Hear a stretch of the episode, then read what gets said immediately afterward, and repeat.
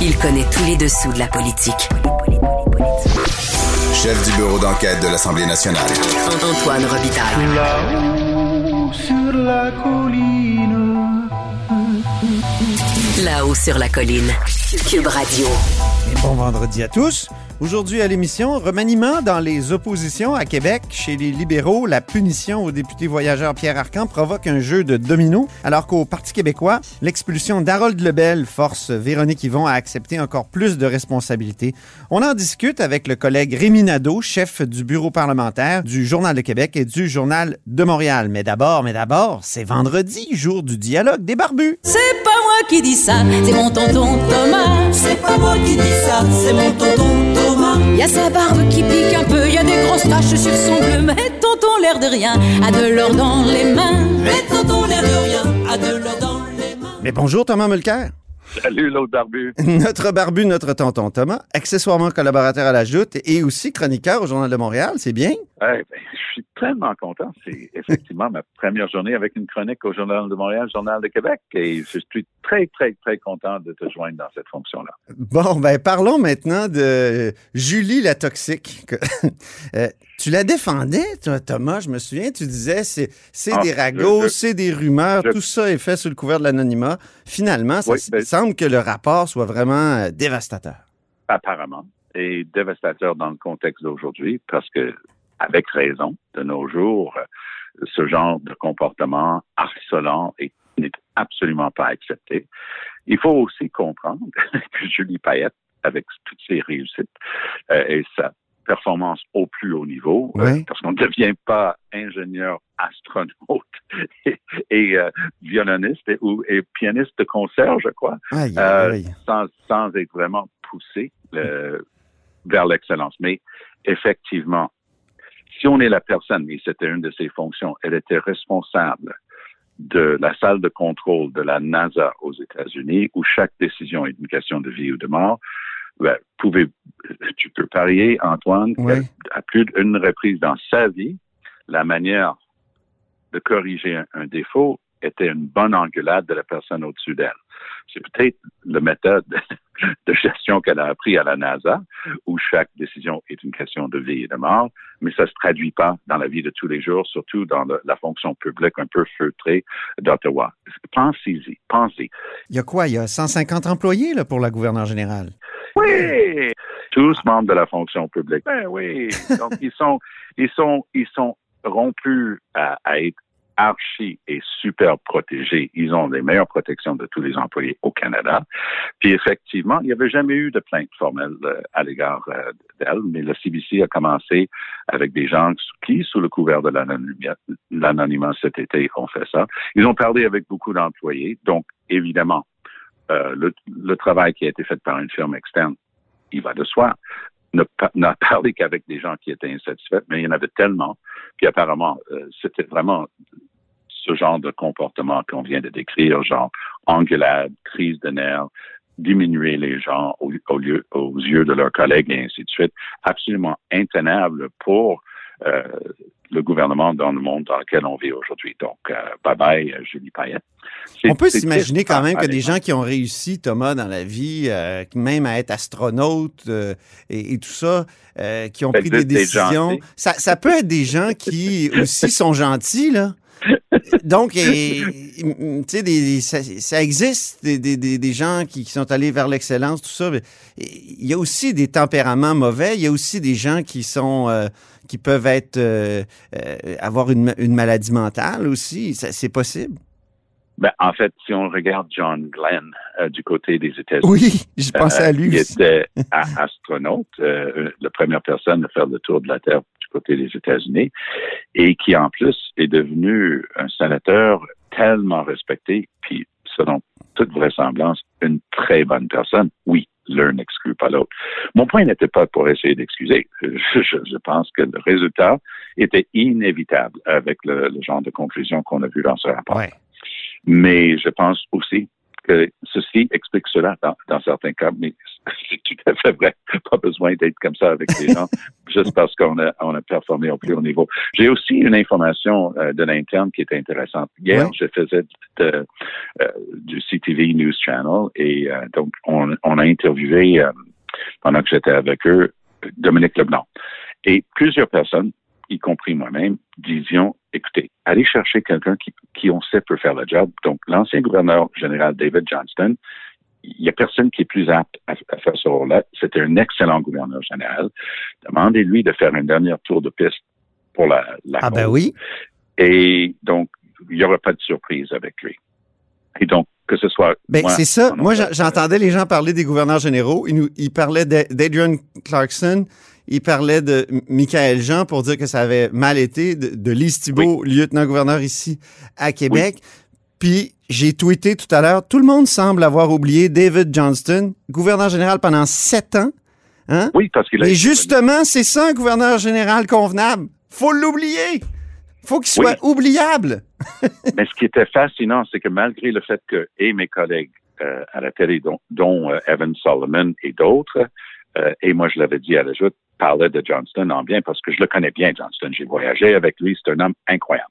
Oui. Et, euh, sa, et sa femme Sharon, que je connais aussi tout, tout, tout aussi bien, elle a fait du travail remarquable avec des personnes qui souffrent de, de problèmes de santé mentale. C'est une femme extraordinaire. Donc, Ils il pourrait faire une sorte d'intérim, c'est ça? ben oui, mais revenir pour le- jusqu'aux prochaines élections ou un truc comme Ah ça. oui. Mais ce qui était intéressant, c'est que Dominique Leblanc tout de suite dit non. Ben, il a dit non d'une manière futée. Il a dit non, non, je crois savoir qu'il préfère rester sur sa ferme, euh, machin truc, parce qu'il a une ferme dans les, dans les Hautes-Laurentides. Donc, il, lui, fait pas partie des considérations, mais dans le même souffle, Dominique Leblanc a dit, on va mettre quelqu'un rapidement. Oui. La semaine prochaine, vous allez avoir des nouvelles. OK. On va mettre quelqu'un rapidement qui est prêt pour la fonction et qui est expérimenté. La le seul nom que j'ai réussi à extraire dans mes conversations hier à Ottawa était le nom de Anne McClellan, une ancienne ministre de la Justice libérale, Ouais. qui est la femme de, de toutes les causes de M. Trudeau. À chaque fois qu'il a, besoin d'un rapport sur ceci ou cela, il demande à Anne McClellan de le faire. Elle ne lui donnera pas de troupe. Euh, Non, parce que entendre, on s'entend que le juge en chef de la Cour suprême, là, euh, ça n'a pas de bon sens qu'il s- qu'il- soit là longtemps. c'est lui qui signe en bas. de- je veux dire, c'est lui Oui, qui, qui signerait la loi qui, après ça, euh, pourrait, euh, risquerait de se rendre en Cour suprême? C'est Ben, une aberration. c'est absurde. C'est une, ab- une aberration historique qui date d'une génération avant la Charte des droits. Ouais. Donc, ça, c'est une règle qui a été inventée à la fin des années 40 dans les lettres patentes du gouverneur général. Ah ben, moi, je veux bien. Mais aujourd'hui, d'avoir euh, le juge en chef Richard Wagner qui va venir signer la nouvelle loi du Parlement fédéral sur l'aide médicale à mourir, qui est présentement contestée pour savoir si ça correspond et respecte un jugement antérieur de la Cour suprême du Canada dans l'arrêt Carter, Oui. le, le- il, va devenir un bretzel parce qu'il Ben va oui. être obligé de dire, ben, ouais, c'est moi qui l'ai signé, puis moi je vais le contester, puis je vais déterminer si ça respecte ce qu'on a déjà dit là-dessus. En tout cas, qu'on vienne plus jamais me dire qu'au Canada, on vit en séparation des pouvoirs. Ah non, non, ça, c'est, c'est, c'est- mais c'est une vision des années 40 qui était tout à fait correcte. En cas d'incapacité du gouverneur général, qui est-ce qu'on met? Ouais. On va mettre le juge en chef. Mais ça, c'était avant la Charte des droits qui Mauvaise permet au juge de la Cour suprême d'invalider une loi. Hey, un dernier mot là-dessus, mon cher Thomas. Euh, Oui. Pension. Elle va avoir une pension, de Julie Payette, 140 000 par année. Là. Ça a été confirmé ce matin par Dominique Leblanc. C'est, Bon. mais ça n'a pas de bon sens. Quelqu'un qui est viré dans n'importe quelle boîte euh, ou qui est forcé de démissionner à cause de circonstances comme celle-là euh, ne pourrait pas partir avec un, un paquet de fric comme ça. Ça n'a aucun bon sens. Tu as raison, c'est, c'est une, euh, mais c'est, c'est elle qui l'a payé à même ses émoluments. Et je vais t'expliquer une chose. Ouais. C'est David Johnson qui, Johnston qui a fait changer la règle parce que jusqu'à temps que lui, il arrive. Donc, c'est le gars qui était là juste avant elle. Il y avait une seule personne au Canada qui ne payait pas d'impôts. Devinez qui c'était. Devine qui c'était. C'était le, le gouverneur général. Il ne Ah payait oui. pas d'impôts. Oui, Donc, oui. Johnson a dit, euh, ça n'a pas de sens. Euh, Ils ont revu à la hausse les émoluments et ils, ils ont euh, donc travaillé la pension en conséquence pour que cette personne-là puisse avoir une, une vie décente après euh, son mandat.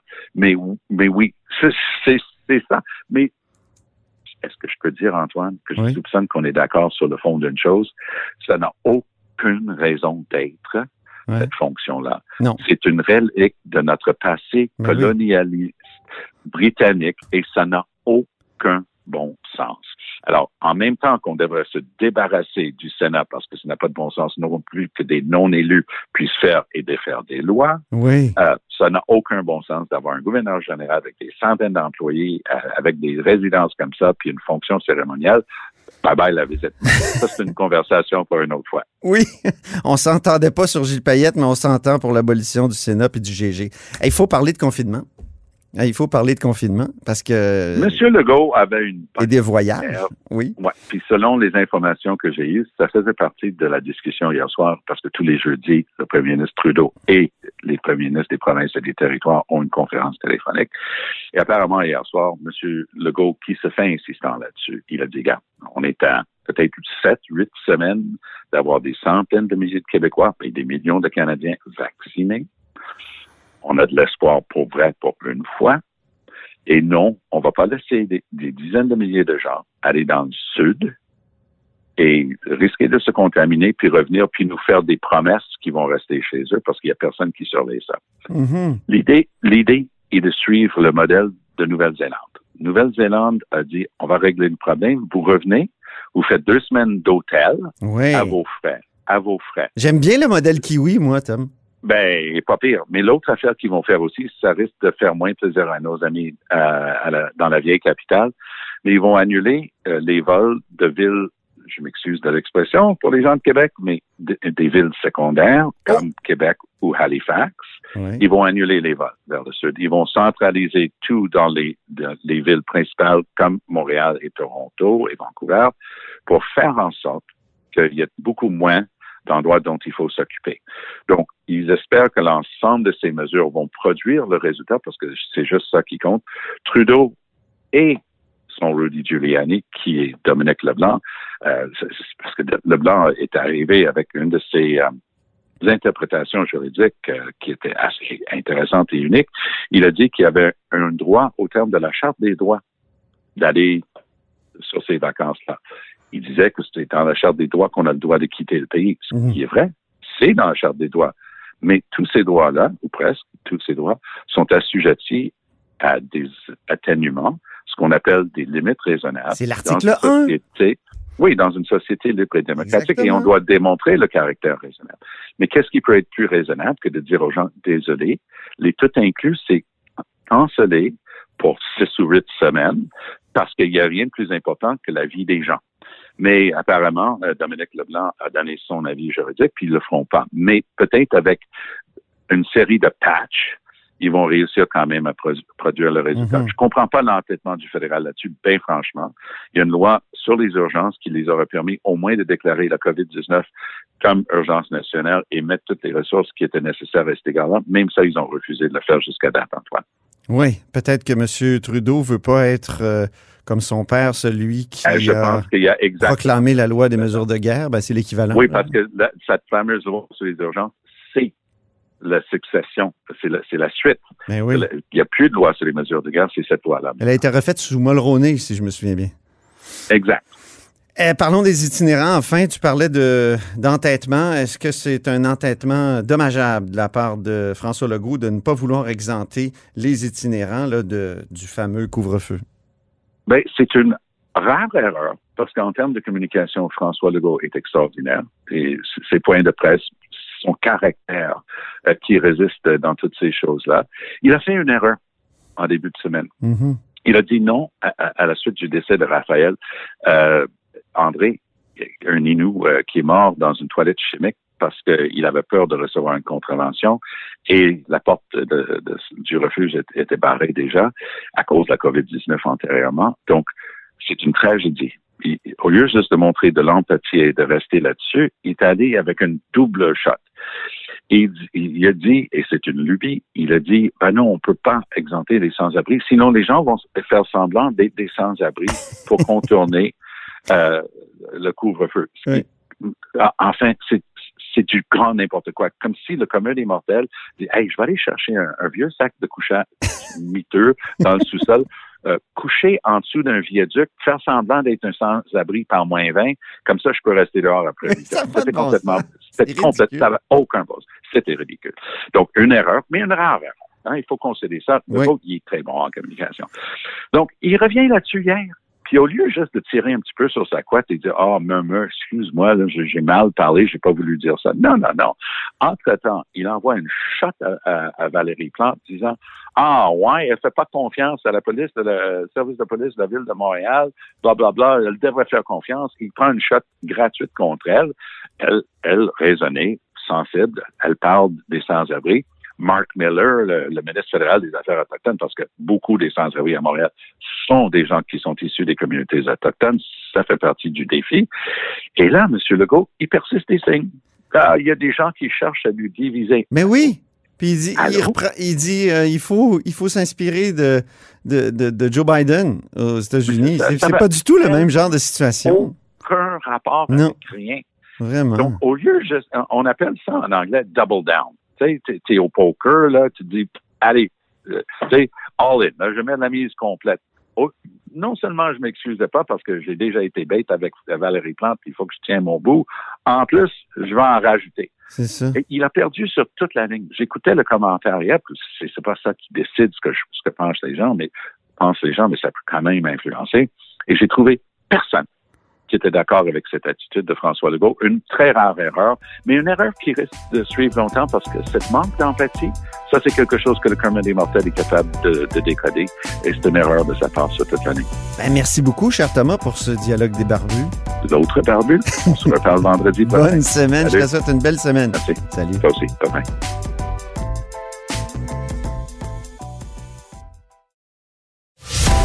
Antoine Robitaille. Il décortique les grands discours pour nous faire comprendre les politiques. Là-haut sur la colline. À l'approche de la reprise des travaux parlementaires à Québec, et euh, parce que les oppositions euh, vivent des moments euh, troublés, euh, ben, ils refont leur trio, justement, les oppositions, comme on dit en hockey. On, on en parle avec Rémi Nadeau, du Journal de Québec, Journal de Montréal, qui est chef du bureau parlementaire. Bonjour. Salut Antoine. Alors, Pierre Arcan est toujours au banc des pénalités chez les libéraux, mais ses responsabilités ont été redistribuées ce matin. Exactement. Donc, euh, je sais pas s'il y a des gens qui se demandaient là, euh, une fois euh, un peu la poussière retombée, si on allait euh, permettre à M. Arcan de reprendre ses fonctions, mais pas du tout. Euh, et donc, ça a forcé euh, des changements. Et Dominique Andal en a profité pour faire d'autres petits ajustements dans les responsabilités de, de son équipe. Alors, si on regarde ça, donc, d'abord, je dirais que celui qui prend du galon, qui aura donc beaucoup plus de visibilité, je dirais, dorénavant, c'est Enrico Ciccone, euh, puisque euh, il a été très actif dans ses dossiers de, de sport euh, et de loisirs. Mais euh, là, c'est lui qui euh, ramasse donc la responsabilité des transports euh, qui incombait là auparavant à, à Pierre Arcan. Donc ça, moi, je trouve que pour Enrico Ciccone, c'est un c'est un gain. Donc, il va prendre du galon, on va le voir davantage médiatiquement parlant. Mhm. Euh, Député de Marquette, puis ancien joueur de hockey. oui, et puis tu sais, vraiment, euh, je pense que personne euh, va remettre en doute le fait que il a bien fait dans ses dossiers de sport. Il a été très actif. Il a Mhm. souvent fait des suggestions. Tu sais, je me rappelle de, euh, de, de, de, de toutes ses interventions pour qu'on puisse permettre aux jeunes de reprendre le sport. Euh, il voulait même que des euh, que des athlètes euh, envoient des messages à des jeunes pour les encourager. Euh, tu sais, il voulait faire comme une espèce de parrainage Ouais. euh, pour aider les jeunes pendant la pandémie qui sont privés de sport. Bref, on voit que c'est quelqu'un qui, a- qui a pris son rôle à cœur, qui a des idées. Et euh, ben, s'il transpose ça dans, dans ses responsabilités de transport aussi, ben, je pense que ça peut être bien pour, euh, pour l'équipe libérale. Dans les changements que ça entraîne aussi, parce qu'il y a comme des effets dominos, oui. euh, on enlève à Enrico Ciccone la responsabilité de la capitale nationale et euh, on la donne à Marois Risky. Et ça, c'est le fun pour les médias de Québec, je te dirais, parce que euh, c'est pas facile pour le Parti libéral. Ils ont pas d'élus à Québec. Tu sais, ils en ont pas dans l'Est du Québec même. Alors, c'est sûr que son, c'est, compliqué un peu pour eux de La bien incarner. plus à l'ouest, à l'est, c'est euh, c'est c'est les stéréos dans Anjou. Ouais, c'est ça, parce que, parce que dans l'Est de Montréal, tu imagines. C'est ça. Alors, Alors, euh, donc c'est ça, c'est compliqué un peu pour eux là d'incarner les vraiment bien les, les, dossiers, maîtriser les dossiers de Québec. Alors, c'est sûr que ça va être un défi pour Marois Risky. Je pense pas qu'elle puisse euh, elle-même, je pense, dirais pas là, que demain matin, soit super à l'aise là, pour entrer dans le détail des projets de tramway puis troisième lien. Mais par contre, le potentiel est intéressant parce qu'on sait qu'elle qu'elle peut être explosive. Euh, alors, euh, c'est une fille de dossier aussi. Oui, exactement. Elle aime ça parler quand elle sait de quoi elle parle exactement, puis elle fouille, puis non, vraiment.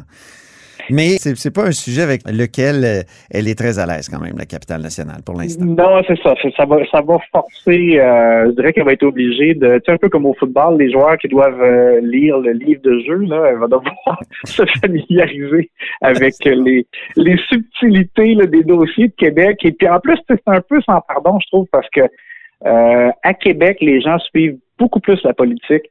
Euh, et sont, sont, sont, encore plus près des priorités, je dirais, de, de leur ville, de, de leur euh, secteur.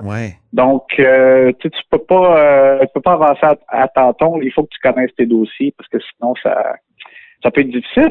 un changement aussi que j'ai trouvé intéressant, Franz Benjamin devient le président du caucus. tu sais, peut-être que pour les gens qui nous écoutent, on pourrait tenter de dire, euh, ben, président de caucus, ça change pas grand-chose, mais c'est important pour souder euh, l'équipe. Et euh, après l'élection, j'avais été étonné, moi, Antoine, que Hélène David ait été nommée présidente du caucus. Mm-hmm. parce que, je, je veux rien enlever à, ses qualités, je dirais, professionnelles, ses autres aptitudes, mais quand elle était ministre libérale, moi, j'avais eu des échos à quelques reprises de gens qui disaient que c'était pas facile de travailler avec elle. Elle est euh, abrasive.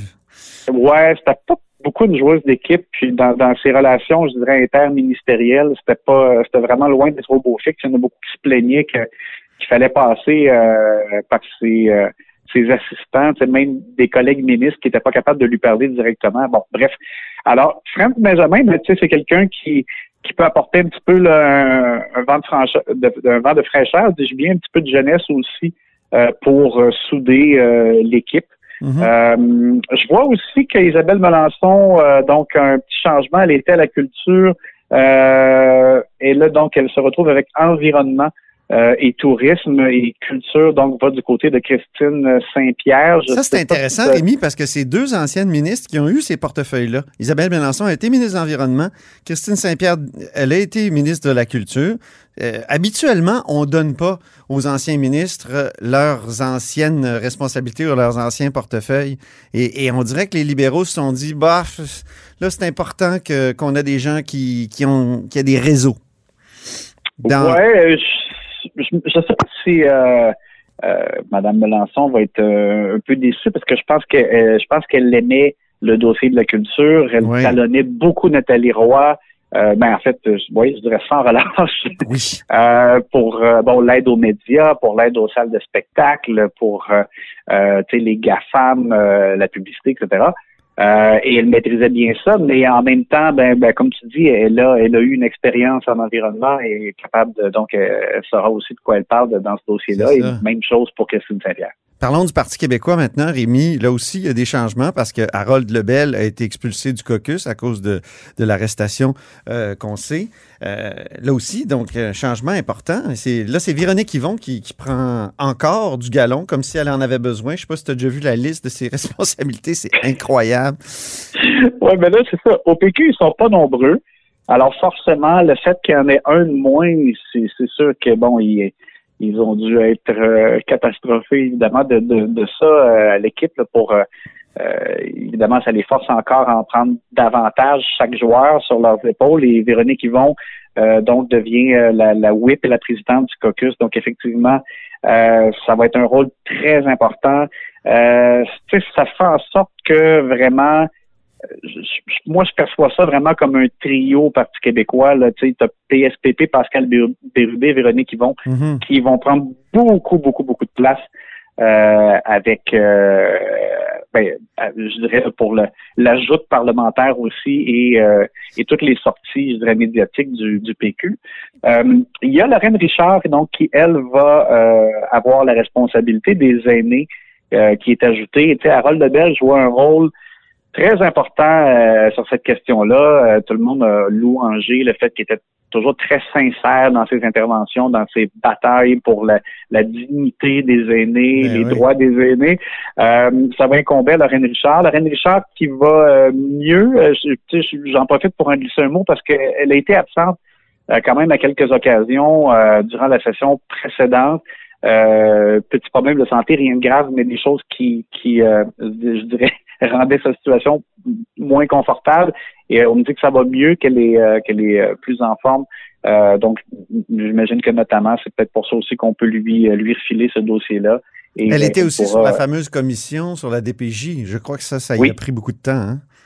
Oui, exactement. Aussi, c'est sûr qu'il y avait des, euh, des consultations là-dessus euh, euh, pour faire suite, euh, comme on le sait, euh, aux, euh, aux rapports qui ont été qui ont été faits là-dessus. Donc, euh, fait que voilà. Fait que le- pour le Parti québécois, c'est sûr que c'est ça, ça.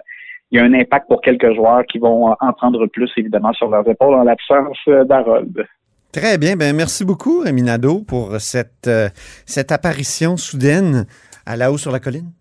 Ben, C'était bien agréable. Au plaisir. Au revoir. Salut.